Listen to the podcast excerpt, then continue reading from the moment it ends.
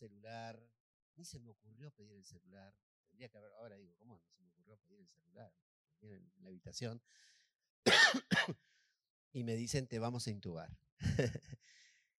claro, no era la primera hora, era la segunda ola. Así que yo sabía que muchos de los intubados, la buena parte de los intubados morían.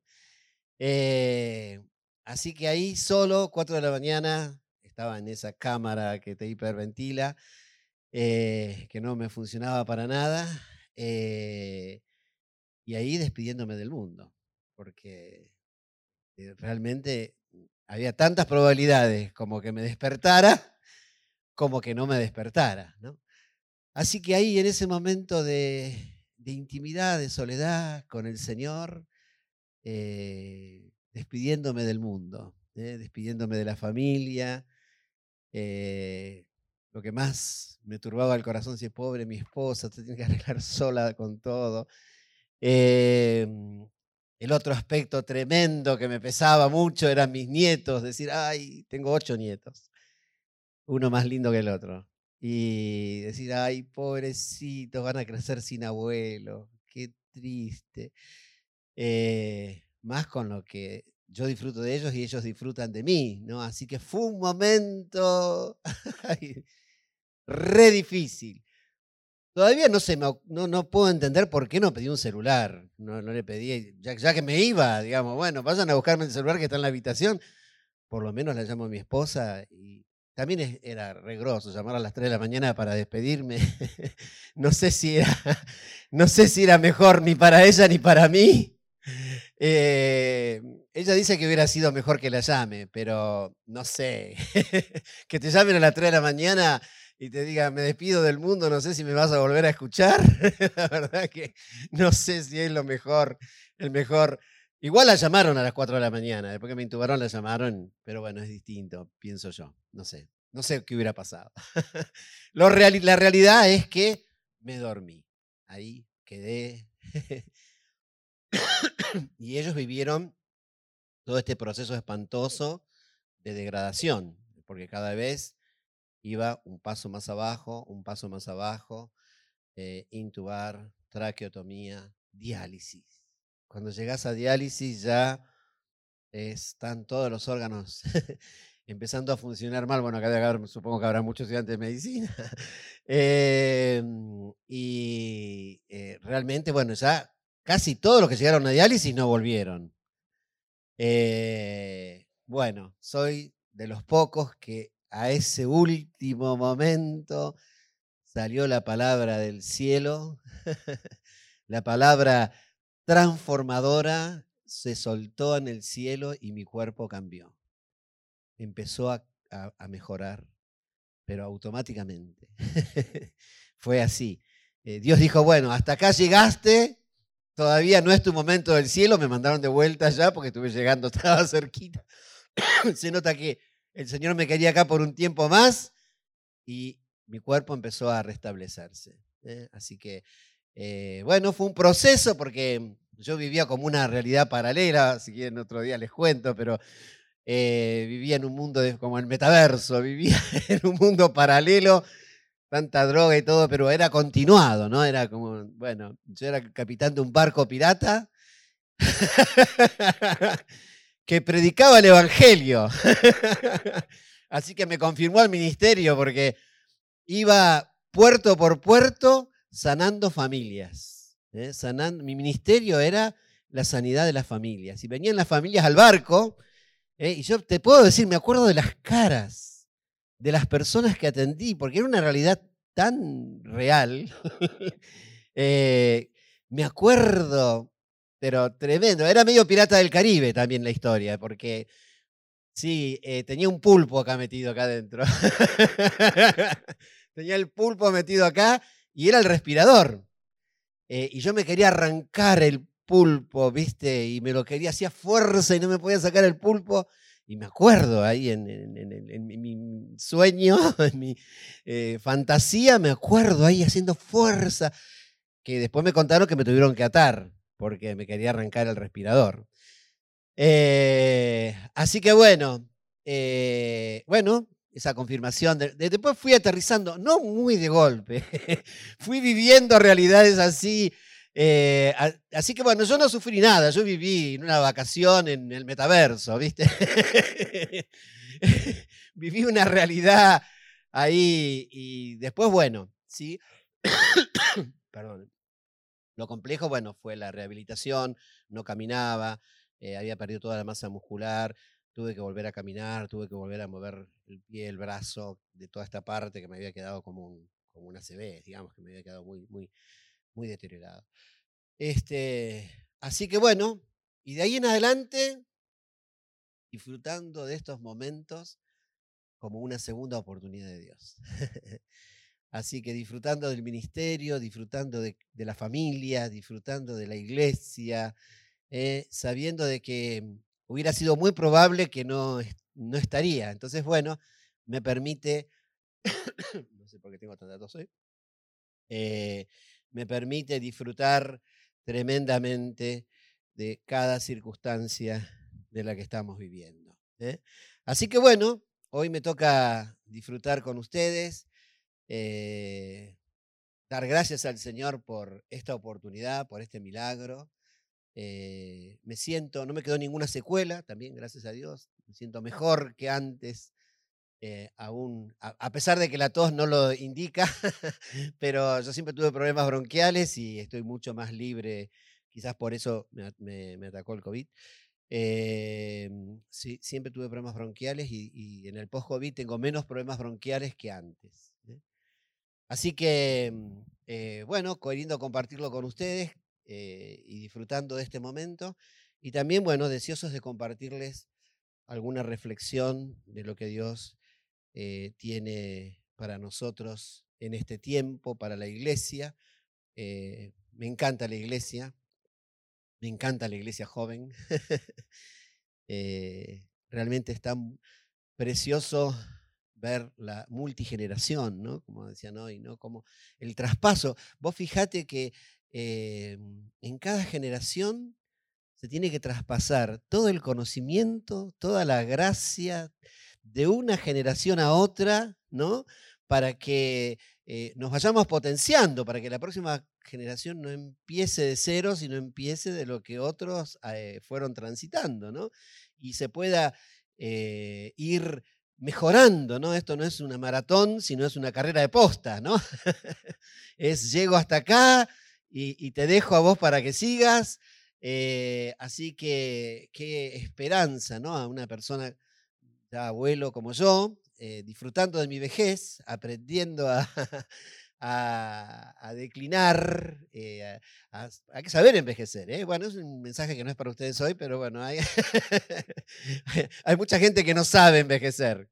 Eh, pero hay que aprender a disfrutar ¿no? de, la madurez, de, la etapa de la vida y disfrutar de este pase de posta, de este de ver cómo otros van tomando, cómo otros van eh, eh, tomando este desafío y, avanzando. Así que amo la iglesia, amo este paso transgeneracional, así que muy entusiasmado de, ver una iglesia tan joven y tan llena de vida, tan preciosa disfruté mucho de su adoración. Soy fanático de todas las letras brasileras. Qué linda escucharlas traducidas. Eh, así que eh, precioso. Bueno, mi carga tiene que ver con esto de mm, ahí en Habacuc 2.14, que dice que toda la tierra tiene que ser llena del conocimiento de la gloria de Dios. ¿no? Ahí a veces tenemos una confusión ¿no? Porque la tierra ya está llena de su gloria. ¿eh? Dice en el Salmos 19.1, dice la tierra que, que la tierra ya está llena de su gloria. Lo que le falta a la tierra es ser llena, ¿qué dice Habacuc? Del conocimiento de su gloria. ¿eh? Así que la tarea nuestra justamente es irradiar esa gloria ¿eh? vivirla, disfrutarla, ser transformados ¿eh? por esa gloria como por un espejo, ¿no? Con la cara descubierta, siendo transformados por esa gloria, eh, para que esa gloria transforme a los demás. ¿no? Así que eh, nosotros eh, tenemos este privilegio, se nos abrió el entendimiento, se nos abrieron los ojos, como hoy cantábamos y oramos, se nos abrió la percepción espiritual para poder ver esa gloria, para que esa gloria haga esa transformación en mi vida y yo sea esa fuente de transformación para los demás día a día. Así que este es el, desafío, ¿no? Que em, la gloria de Dios encuentre en mi corazón eh, un lugar adecuado para manifestarse, para morar y para manifestarse. Dios está recorriendo la tierra, eh, dice Segunda Crónicas 16, 5, que es uno de mis versículos más preferidos, dice que Dios está recorriendo la tierra buscando corazones en donde poder manifestar su poder. ¿eh? Es decir, Dios está recorriendo la tierra buscando corazones en donde manifestarse, en donde habitar. ¿Eh? entonces, acá no es simplemente venir a una reunión y eh, cumplir con cierto sistema, sino acá lo importante, lo esencial para que el sistema funcione y para que tenga su efectividad eh, el culto, las reuniones, las relaciones, los grupos, es que la gloria de Dios me habite. Amén. Eh, que mi corazón esté constantemente hospedando esa gloria, que es el Espíritu Santo, ¿no? que es la, la, de Dios obrando en nuestras vidas. Entonces tienen que estar dadas las condiciones en tu vida. ¿eh? Tenés que adecuar tu vida para que esa gloria permanezca más tiempo en vos. Eh, sea una realidad continua en tu vida, porque la gloria, como es el Espíritu Santo, es muy respetuoso, es como una paloma, muy sutil, que donde vos te pones nervioso, ¿qué pasa con la paloma? La paloma se posa cuando vos estás quietito y tranquilo, ¿no? Te pones nervioso y la paloma se escapa. ¿eh? Eh, lo mismo con el Espíritu Santo. ¿eh? Tiene que estar eh, dadas las condiciones en tu alma, en tu mente, para que el Espíritu repose en tu corazón. Y ese es el, propósito de esta gloria, poder reposar en tu corazón para poder transformarte, para poder hacer esa obra tremenda de transformación que Él se ha propuesto, pero para eso es necesario trabajar en, tu mente, en tus emociones. ¿eh? Cada vez que te sentís perturbado, cada vez que tus emociones se excitan carnalmente, el Espíritu Santo se apaga, la gloria de Dios deja de ser una opción poderosa en tu vida. Entonces hay que trabajar todo este, hay que ordenar todo este ser interior para que sea el lugar donde la gloria se sienta cómoda, donde el Espíritu Santo se sienta recibido, bienvenido, ¿eh? y lo dejemos obrar con toda libertad. Esto es un proceso de, madurez, ¿no? de sanidad interior en, de tus emociones, eh, una, madurez en tu forma de pensar, una madurez en lo que haces. ¿eh? Porque muchas veces cosas que hacemos apagan al espíritu, dejan eh, inactiva esa gloria de transformación. Todo el proceso, si ves cosas, películas equivocadas, si decís cosas equivocadas, si escuchás cosas equivocadas, el, espíritu se apaga. Y la obra de transformación que esa gloria de Dios quiere hacer en tu vida se va debilitando. ¿no? Por eso vamos necesitando que esa gloria de Dios se vaya manifestando en nuestras vidas día a día. ¿eh? Em, hay eh, lo primero que necesitamos es ese acceso a la gloria de Dios continuo para que la gloria de Dios sea una realidad poderosa en nuestras vidas. Em, hay en la presencia de Dios eh, riquezas en gloria eh, que necesitamos eh. Hay riquezas en gloria que tienen que ser reveladas, que yo las tengo que hacer visibles acá en la tierra y las tengo que manifestar.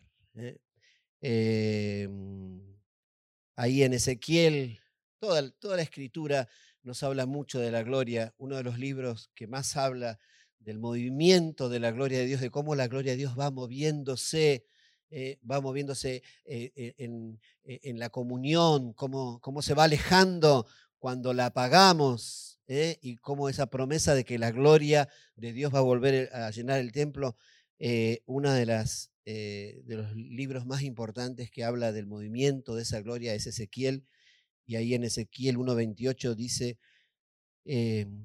introduciendo todo el libro, dice, y esta es la visión de la semejanza de la gloria de Dios. Y cuando yo la vi, me postré sobre su rostro, sobre mi rostro, y oí la voz de uno que hablaba. ¿eh? Eh, una característica de acceder a esa gloria, como hoy cantamos muchas veces, es que oímos su voz. ¿eh? en la gloria de Dios escuchamos su voz. En la comunión con el Espíritu escuchamos su guía, su dirección. ¿eh? Y esos son eh, los, hijos de Dios, aquellos que son guiados por el Espíritu de Dios. Así que necesitamos eh, buscar esa gloria para que esa gloria nos vaya dirigiendo, nos vaya encaminando y, se vaya manifestando en nuestras vidas. ¿no? así que lo primero que necesitamos es acceder a esa tremenda revelación ahí en Isaías 6.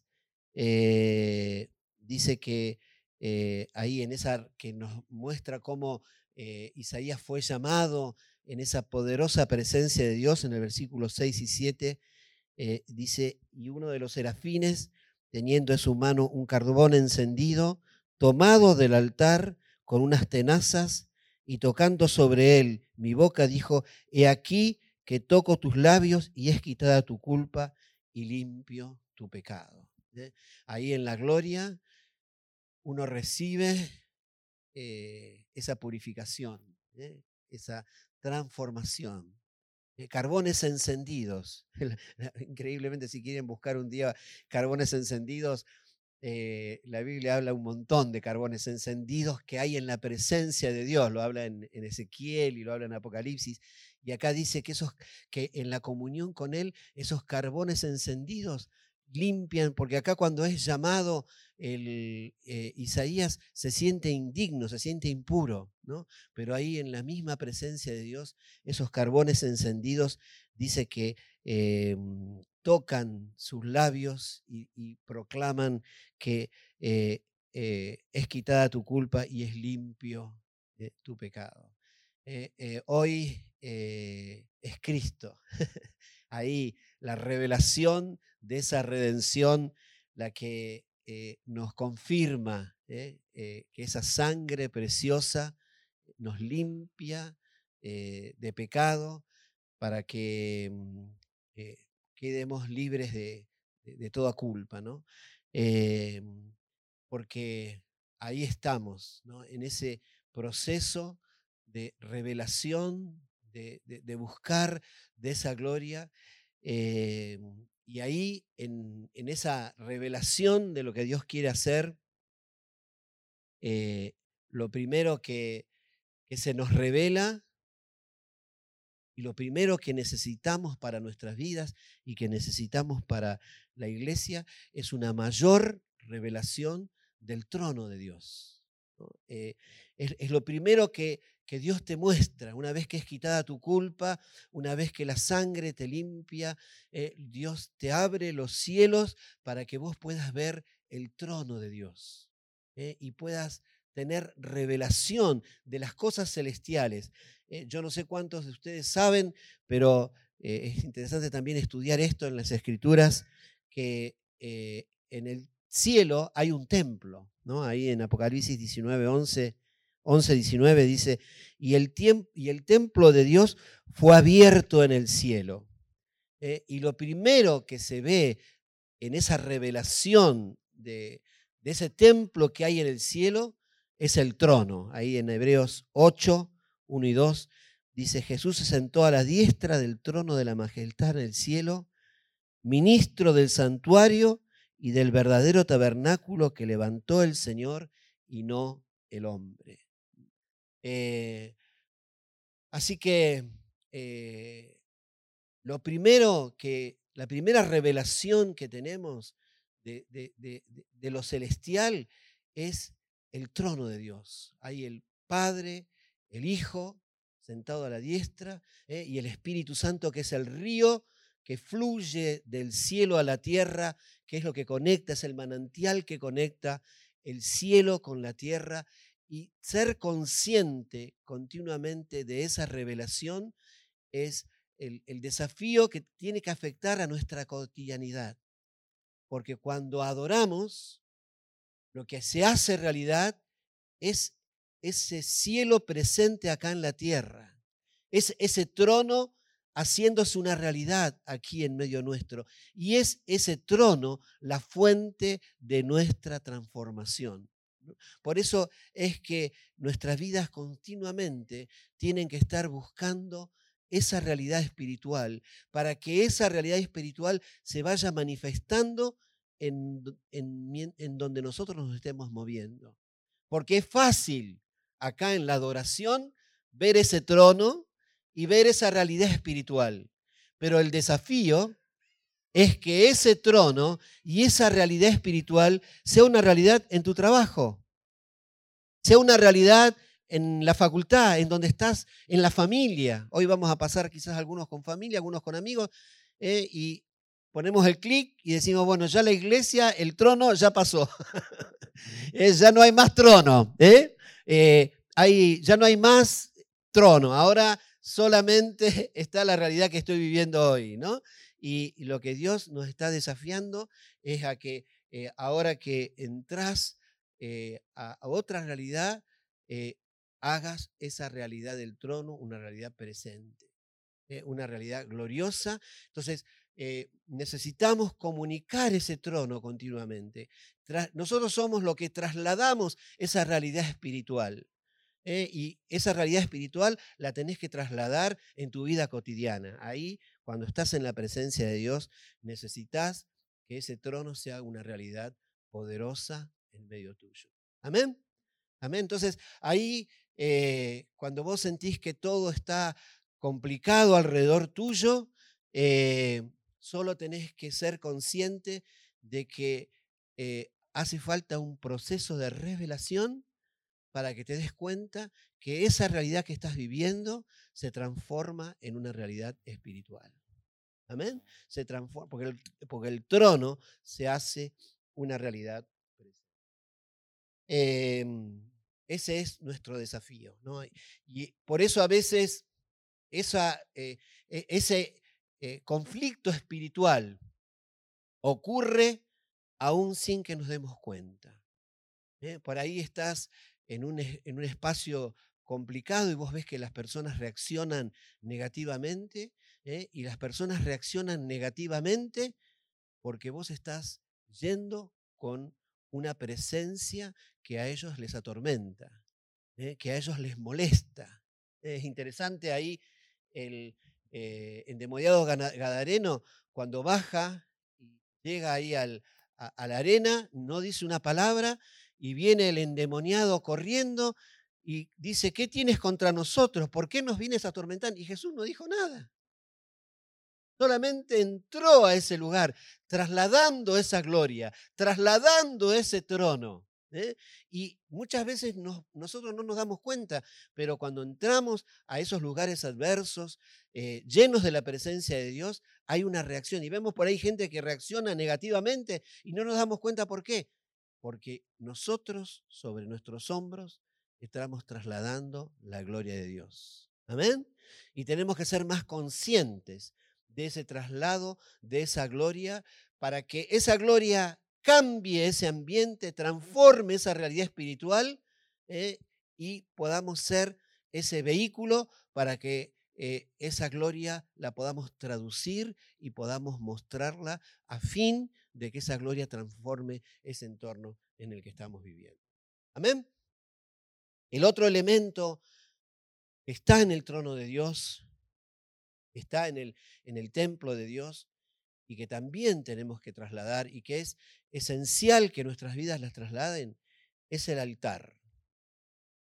Em, cuando eh, se revela en las escrituras, eh, ahí en, en ese mismo versículo anterior, en el 11, 19 de Apocalipsis, dice, y el templo de Dios fue abierto en el cielo y el arca de su pacto se veía en el templo.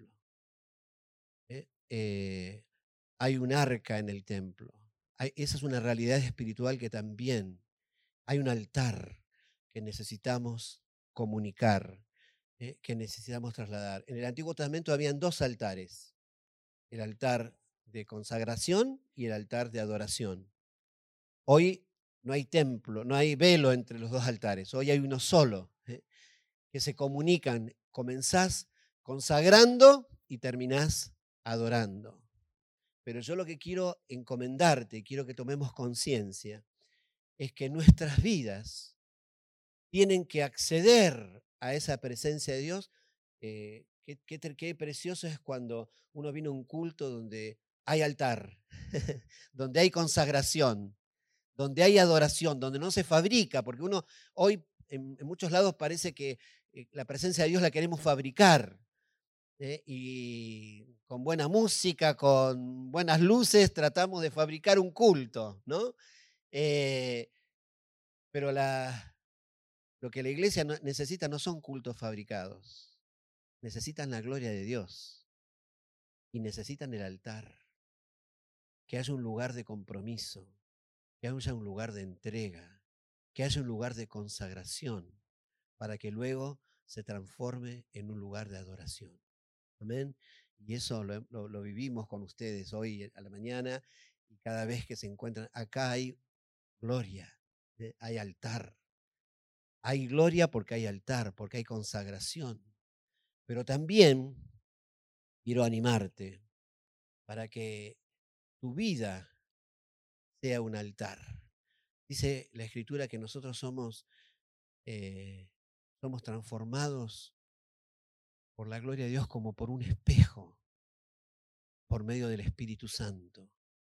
Eh, la gloria de Dios es como un espejo que te, devuelve una imagen. Primero te devuelve una imagen a vos, para que vos te des cuenta lo que tenés que cambiar, lo que tenés que consagrar. ¿eh? Y las escrituras eh, cumplen esa función. La escritura cumple la función de espejo. Vos lees en las escrituras y en la intimidad con el Señor cumple la función de espejo porque vos en las escrituras ves lo que son hombres y mujeres llenos del Espíritu Santo, cómo vivieron ellos. Y hoy podés ver y podés compararte a vos mismo. ¿Qué me falta para ser un cristiano al 100%? ¿Qué me falta para ser un apóstol Pablo? no es que vamos a ser igual. Eh, cada uno tiene su ministerio, su función, pero sí podemos equiparar nuestro nivel de entrega, nuestro nivel de consagración. ¿Cómo sería mi vida si yo estuviera 100% lleno del Espíritu Santo 24 horas al día, 7 días a la semana? ¿cómo sería mi vida? No bajes tu nivel de, pretensión, de espiritualidad. Avanzá, crece, desea más. Qué lindo que es convivir con una persona llena del Espíritu Santo. ¿eh? ¿Por qué a veces tenemos tantas dificultades en la convivencia?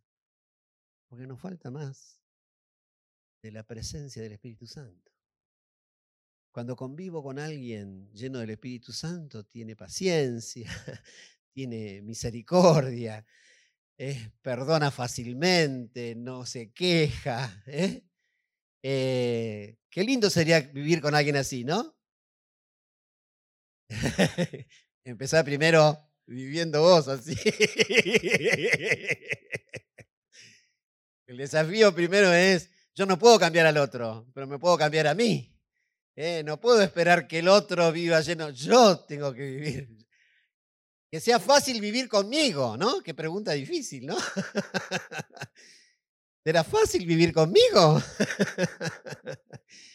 Eh, por eso el Señor nos presenta el altar eh, y en la revelación de las riquezas espirituales está primero el trono, después el altar, para que sea ese lugar de consagración, para que sea ese lugar de rendición, eh, de autoconocimiento, de revelación. Muchas veces no hay transformación en nuestras vidas porque no hay autocrítica, porque le echamos la culpa a todos a los demás, ¿eh? porque responsabilizamos a todos y nos falta la honestidad de decir, sí, me falta mucho todavía, necesito cambiar, teneme paciencia, estamos acá juntos porque nos estamos esperando esa transformación. Eh, necesitamos esa gloria, ese espejo que nos devuelva esa imagen de Cristo a la cual tenemos que apuntar a ser, no para que nos condenemos, ¿eh? porque eh, el enemigo siempre o te lleva a la justificación y si no después la condenación, no soy un desastre, no, ni sos un desastre ni la culpa lo tienen los demás. el punto es el medio, estás en un proceso de transformación. Y eso requiere humildad, requiere compromiso, requiere consagración ¿eh? y requiere paciencia, con vos, con los demás. Eh, estamos ahí eh, en esa revelación de ese trono, estamos en la revelación de ese altar, pero también tu vida tiene que ser un altar para los demás. Es decir, tu vida tiene que ser una imagen para que los demás se den cuenta cuánto le falta en lo espiritual. Esa transformación tiene ese propósito que vos seas un factor de evangelización, que los demás puedan ver en vos lo que Dios puede hacer con una persona que se rinde. Dios se ha comprometido a que todo aquello que se pone en sus manos, Él lo hermosea. Así que quiero animarte y alentarte a esa constante búsqueda de, Dios, a esa autenticidad en, esa búsqueda. ¿no? Pedro cuando eh, recibió la visitación de Jesús, dijo, apártate de mí que soy hombre pecador. ¿no? Eh, necesitamos en ese espejo, decir, Señor, quiero madurar, quiero crecer, quiero ser transformado a la imagen de Jesús. Sin condenación, porque a Dios no le sirve que te desalientes, no le sirve que, eh, que tengas bajo autoestima, no que vengas con tu debilidad aquel que tiene la posibilidad de transformar toda tu debilidad. No es para que te desalientes, es para que vengas al altar a decirte, traigo el mejor negocio del mundo. te traigo mi debilidad para que vos me des tu fortaleza. Vengo con lo nada, con lo poco, con lo pobre, para que vos me revistas con tu gloria. Eh, así que quiero invitarte a ese altar, quiero animarte. Eh, quisiéramos, ahí como leímos todo este tiempo, este versículo ahí, 2 Corintios 3:18, por tanto nosotros, mirando a cara descubierta, como en un espejo la gloria del Señor, somos transformados de gloria en gloria en la misma imagen, como por el Espíritu del Señor. Este es el pasaje que quiero que sigas rumiando en la semana eh, y, profundizando, eh, mirando a cara descubierta, a cara descubierta, honesta, sin maquillaje, eh, sin máscaras, eh, a cara descubierta, como en un espejo, la gloria del Señor, la imagen de ese Jesús perfecto al cual el Señor te está alentando a ser y tengas esa confianza de que si vos venís con esa humildad, con ese deseo de transformación auténtico, vamos siendo transformados de gloria en gloria a su misma imagen, como por el Espíritu del Señor. Amén. Nos ponemos de pie, vamos a tener un tiempito de poner esto por obra.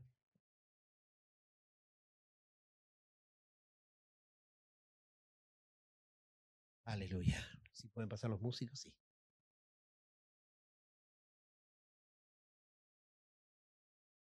Aleluya. Tomémonos un tiempo. Hemos escuchado, hemos escuchado palabra, propuesta. Ahora nos toca a nosotros. Toda palabra es una apelación. No la podemos escuchar sin tomar decisiones. El Espíritu de Dios está moviéndose en este lugar. Aleluya. Aleluya. Aleluya.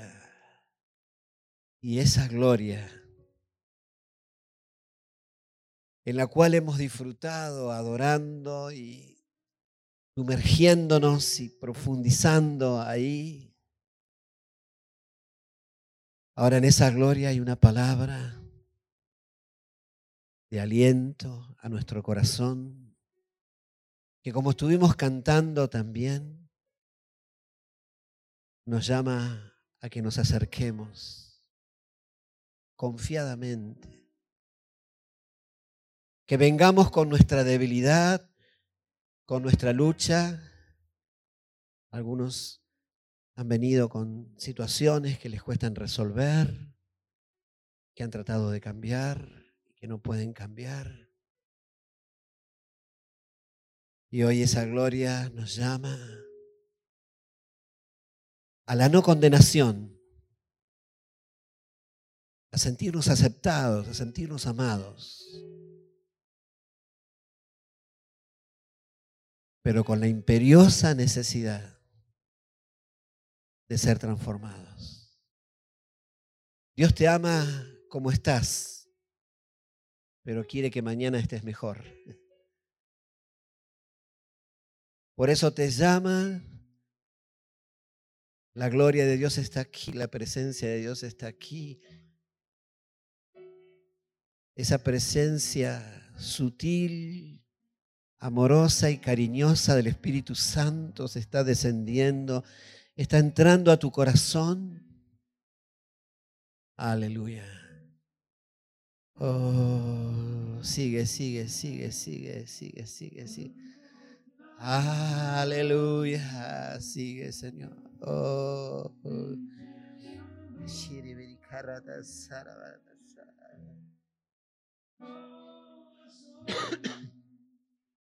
Aleluya. Jesús, te amamos. Sí, Señor, te amamos.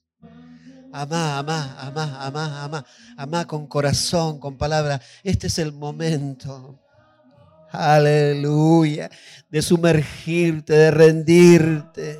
Sin condición. Aleluya. Aleluya. Amá, amá, rendite, profundiza tu entrega en esta mañana. Oh, Rebaracaratasara. Sí, aleluya.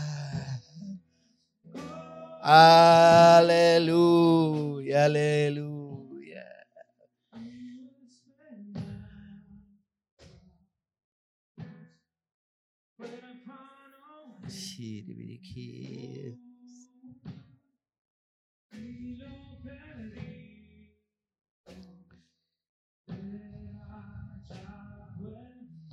Aleluya, aleluya.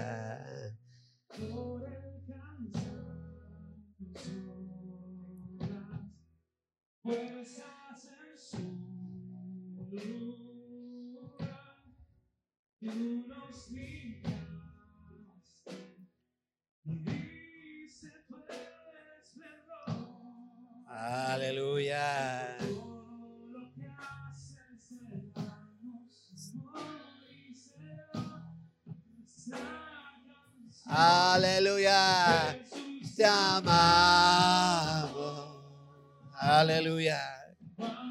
Te amamos. Y te adora nuestro corazón. Por eso, Señor, en esta adoración nos rendimos, nos rendimos, nos consagramos. Aleluya. Echamos fuera en el nombre de Jesús toda opresión espiritual que venga a perturbar nuestra mente, que venga a condenar, que venga en el nombre de Jesús declaramos libertad en el Espíritu, declaramos completa libertad en el nombre de Jesús y hacemos retroceder las tinieblas para que ninguno de, de acá los hermanos que estamos aquí reunidos sea perturbado y afligido. En el nombre de Jesús declaramos libertad, libertad, aleluya, libertad. Espíritu de Dios, trae libertad completa Echamos fuera toda condenación, todo desaliento, todo menosprecio, toda tristeza, toda amargura. Aleluya. Venimos acá a experimentar la libertad gloriosa de los hijos de Dios. La libertad gloriosa, la libertad en el Espíritu, para poder acceder a esa vida de plenitud que es el plan que vos te has propuesto con nuestras vidas. Aleluya, aleluya. Señor, por eso no solamente nos consagramos, no solamente nos rendimos, nos declaramos libres, Señor, sino que nos revestimos con tu poder, Señor. Ahora, desata tu poder, Señor, sobre cada uno de mis hermanos. Desata el gozo, desata la fiesta en el corazón, desata alegría, Señor, aleluya, para que podamos salir de este lugar empoderados para poder enfrentar este mundo adverso, para que mañana en la oficina, en la facultad, en el trabajo, podamos pisar ese lugar lleno del Espíritu Santo y las tinieblas retrocedan y tu gloria se manifieste ahí en cada uno de esos lugares en los, en los cuales nos pusiste para mostrar tu gloria. Aleluya. Desata tu poder, Señor. Enciende el fuego hoy de mis hermanos. Sean encendidos en el corazón. Reciban autoridad espiritual, Señor, para poder avanzar, para poder ministrar, para poder soltar la palabra, para poder llevar esa palabra de conversión a todos aquellos que no le conocen, que no te conocen. En el nombre de Jesús ungí con tu espíritu, levanta con autoridad espiritual a cada uno de mis hermanos y los enviamos, Señor. Este encuentro es para ser enviados ahí donde está la necesidad, en el día a día, en el trabajo de todos los días. Ahí, Señor, podamos brillar, podamos soltar palabra, podamos soltar tu poder para que muchos vengan al conocimiento de ti. Aleluya. Sí, Jesús, te damos gracias por tu palabra en esta mañana. Queremos disponer nuestro corazón a derramar nuestra vida en tu altar, Señor. Y no queremos tener, Señor, ningún área, Señor, donde estemos guardando de ti. Queremos entregarte absolutamente todo, Señor. En esta mañana no queremos solamente escuchar un mensaje, queremos aplicar este mensaje, Señor. Queremos ser estos que trasladan tu gloria, esos que llevan tu presencia de un lado a otro, que pueden ministrar a las personas. Queremos ser este altar de consagración en tu presencia, Dios.